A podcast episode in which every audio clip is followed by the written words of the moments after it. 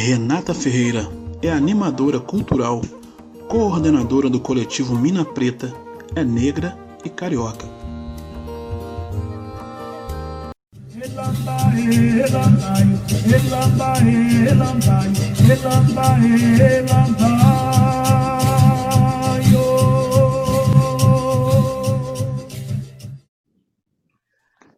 Ela é coordenadora do coletivo Mina Preta e também é criadora da Feira das Mina Preta. Hoje, o Minas Negras Gerais tem a honra de, apresentar Renata Ferreira, o Colofé, nega. O Colofé. Tudo bem contigo? Tudo bem, tudo jóia. E você?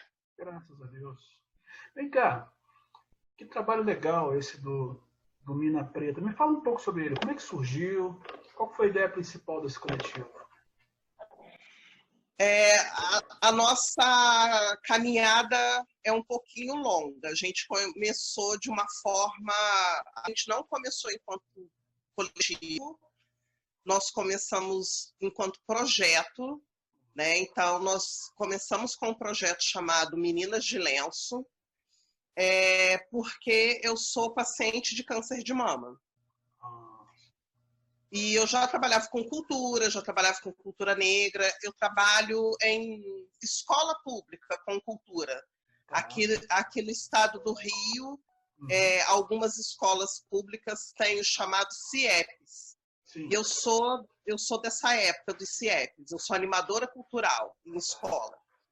Só que, é, junto com isso, eu sempre gostei da ideia da produção cultural, e em 2000, no final de 2013, eu, eu, eu me descobri com câncer de mama.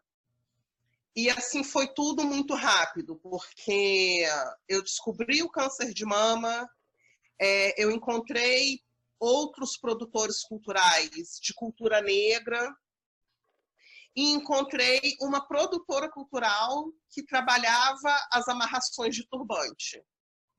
É, e num desses trabalhos, uh, eu, eu sou animadora cultural que não fico presa em sala de aula. Eu gosto que os meus alunos vejam o que está acontecendo do lado de fora da escola. Legal. E num, num, desses trabalhos de levar os alunos é, para a Semana de Cultura Afro-Brasileira, que o SESC Barra Mansa é, estava proporcionando é, com exclusividade para escolas, eu conheci a Fabiola Oliveira, que é produtora e, e trabalha com amarração de turbantes.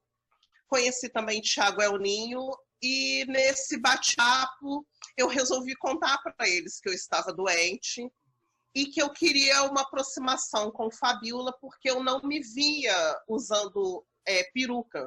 Eu não via nada que tivesse a ver com a minha negritude e com o que eu trabalhava na época.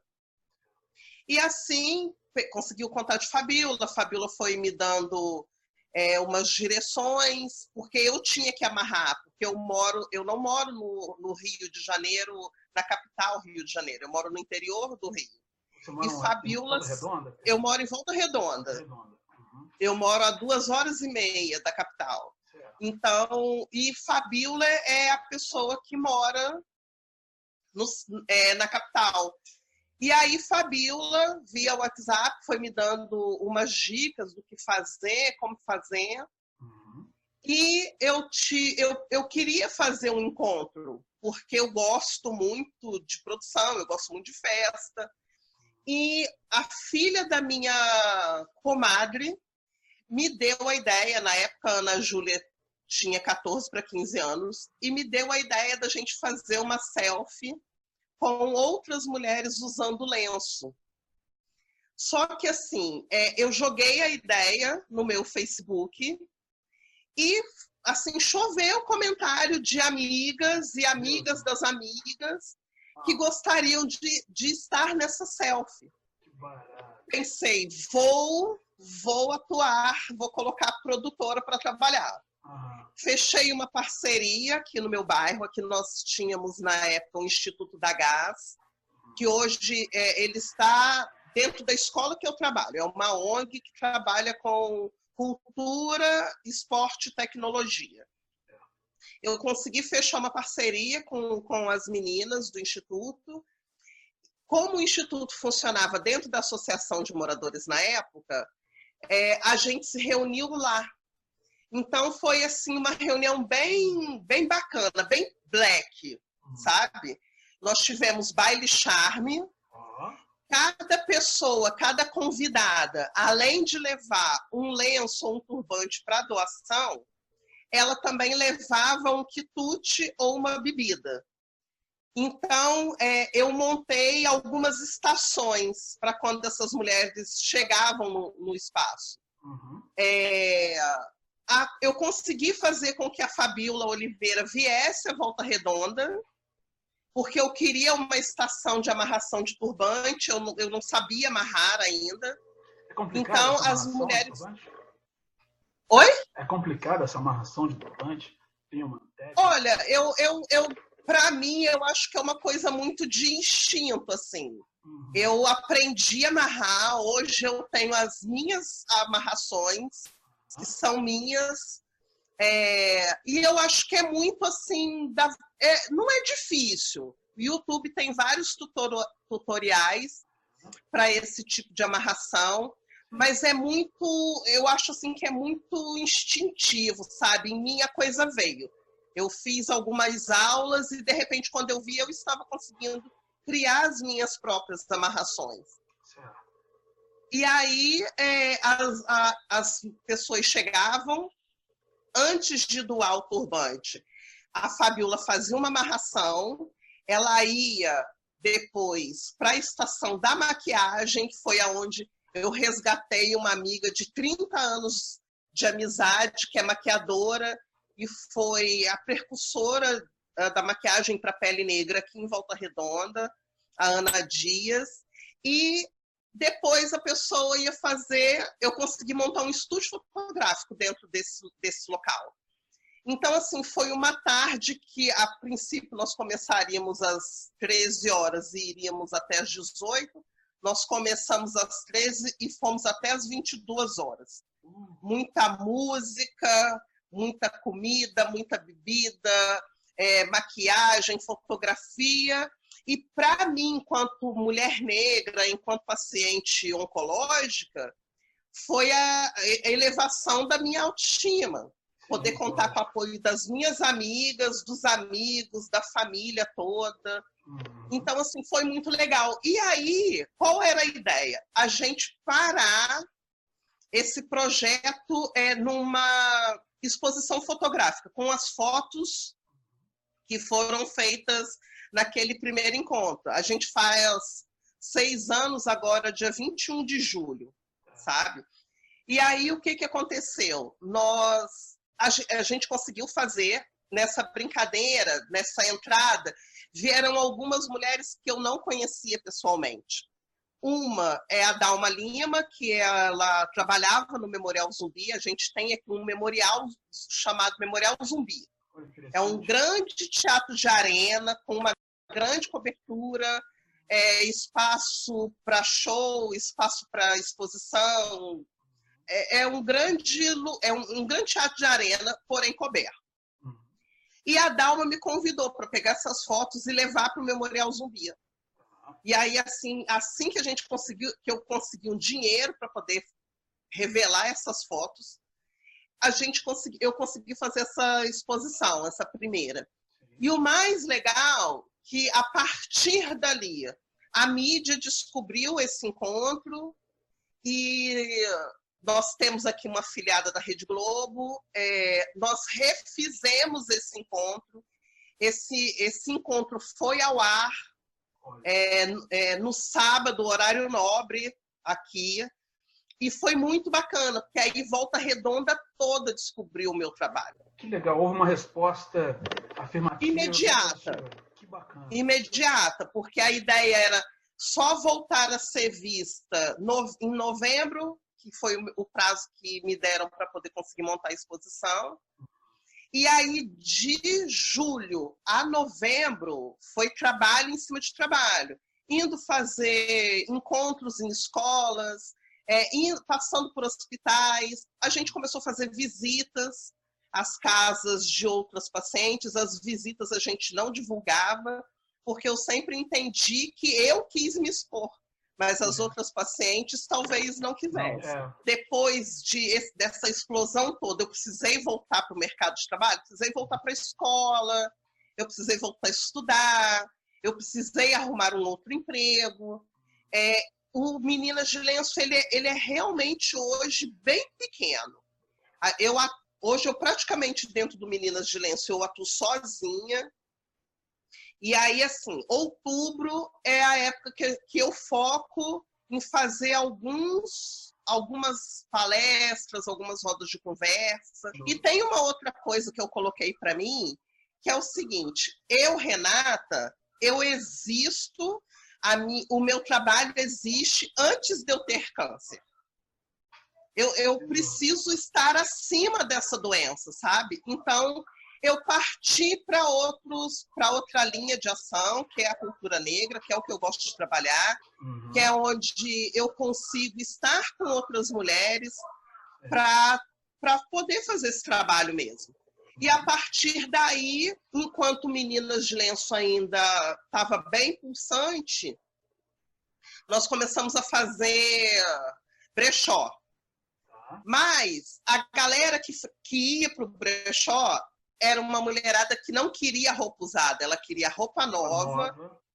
ela queria é, roupa de tecido africano que a gente não tinha e ela queria turbante.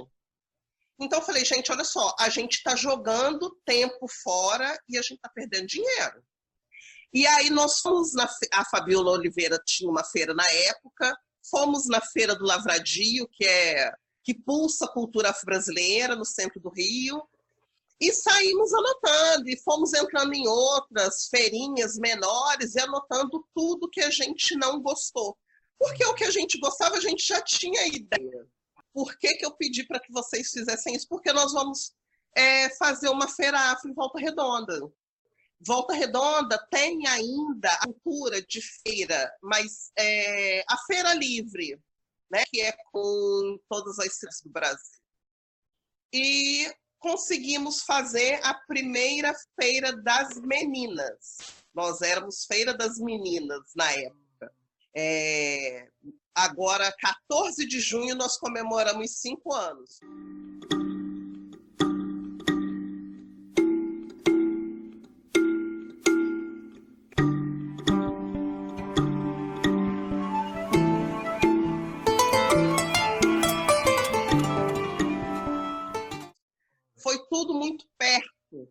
Coisa da outra, sabe? Uhum.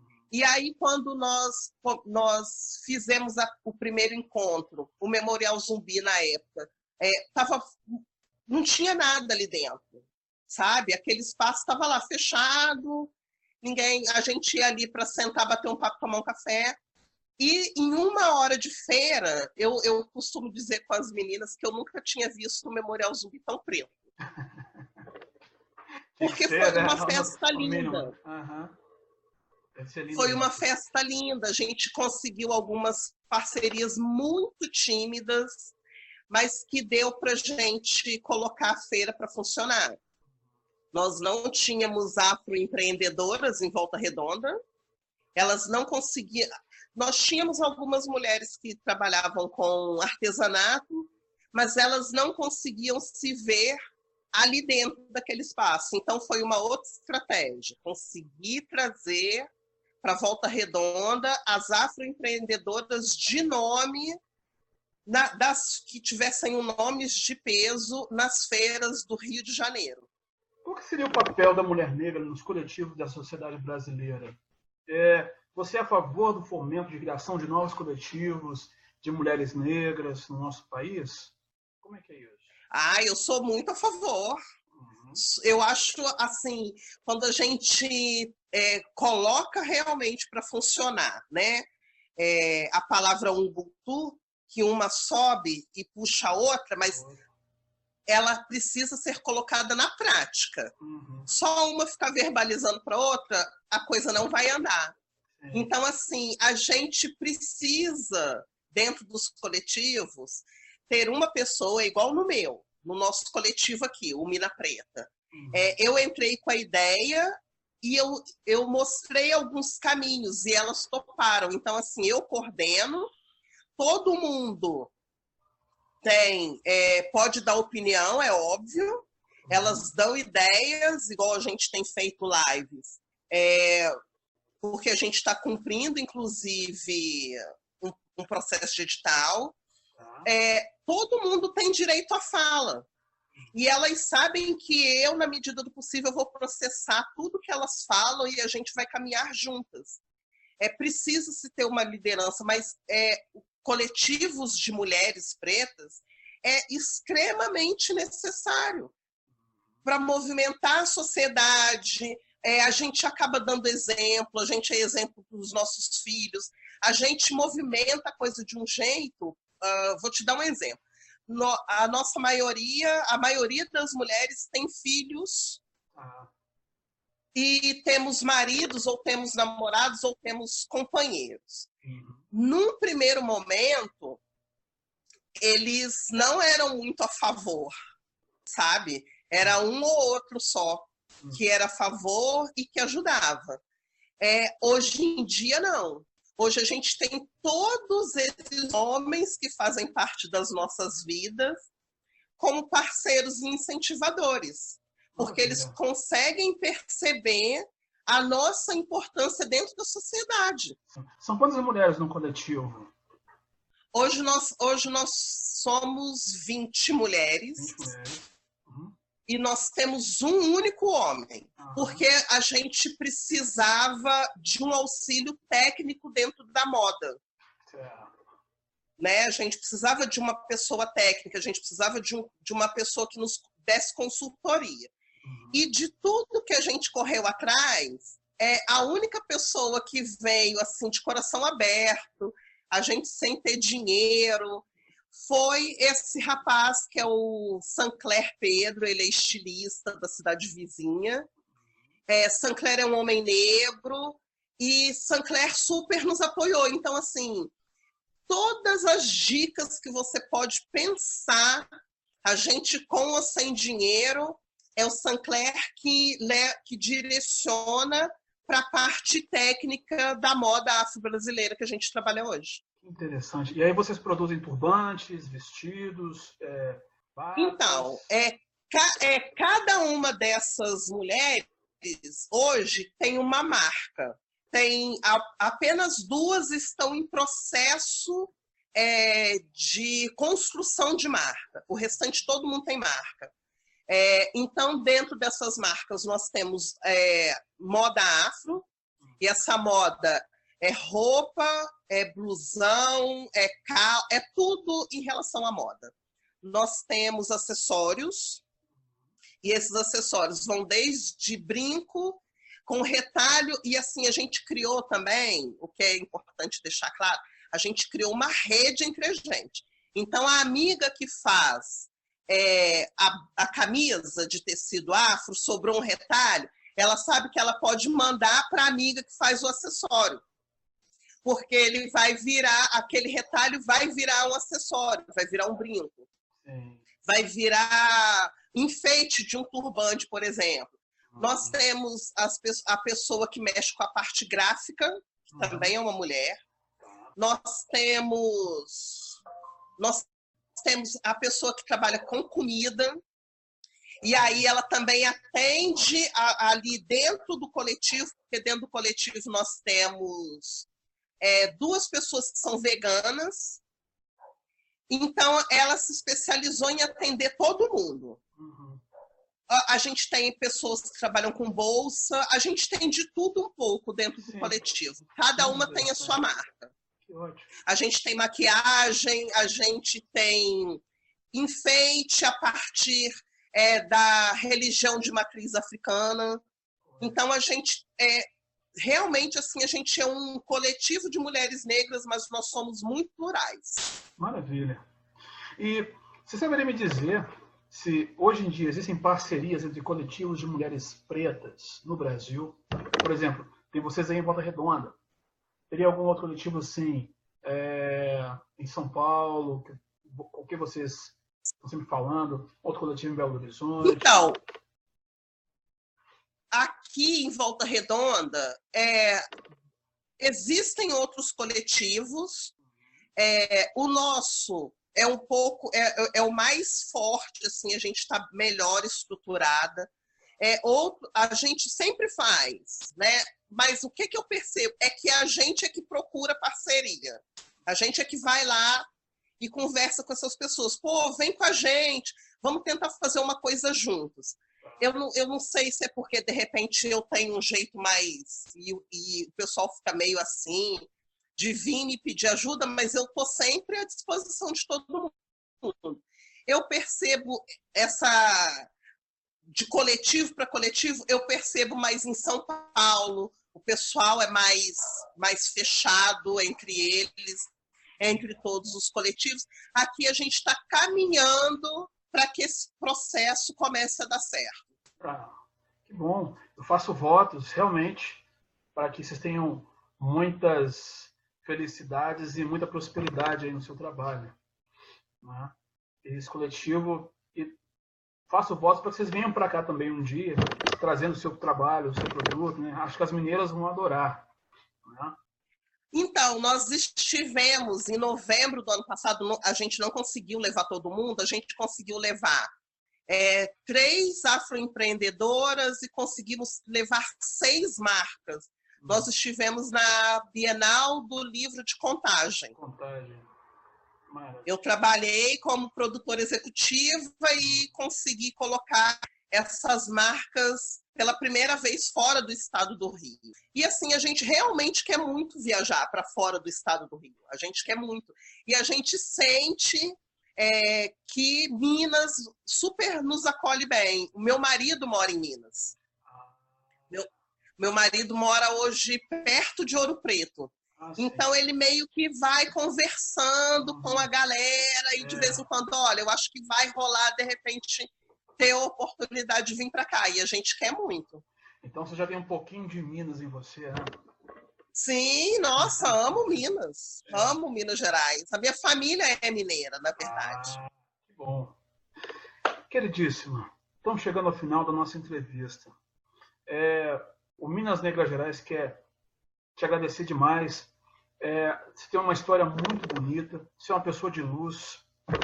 Ah, obrigada. É, eu quero realmente te agradecer. Gostaria que você deixasse uma mensagem para todas as pretas e todos os pretos de coletivos Brasil afora.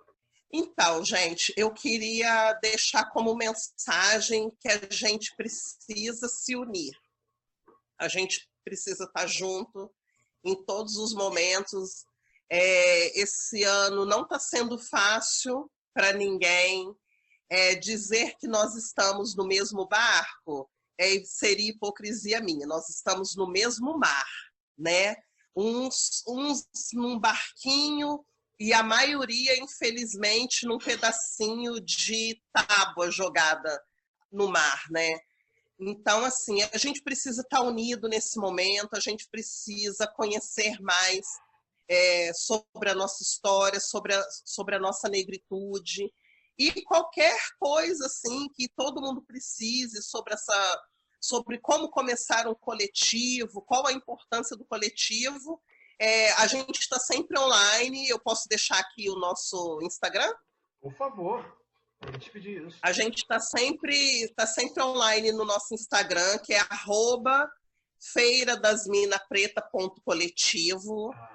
Toda hora a gente está online. E a gente responde, a gente não, não tem esse problema. Ah, não vamos responder. Não, a gente sempre responde. É, quando a proposta é bacana, a gente coloca lá o WhatsApp, faz contato, porque a gente entende que a gente realmente precisa ser uma pela outra, um pelo outro. E todo mundo junto e a negritude conseguir é, chegar aonde a gente merece e deveria estar há muito tempo. Muito bem. Eu falei hoje com Renata Ferreira, de Volta Redonda, coordenadora do coletivo Mina Preta e criadora do Feira das Minas Preta. Renata Ferreira é a prova de um Brasil preto que dá certo. Querida, muito obrigado. O Colofé, Conte comigo. Para qualquer coisa. Axé. Axé. Inscreva-se no canal, dê o seu like e compartilhe com seus amigos. Os tambores de Minas soaram. Seus tambores nunca se calam.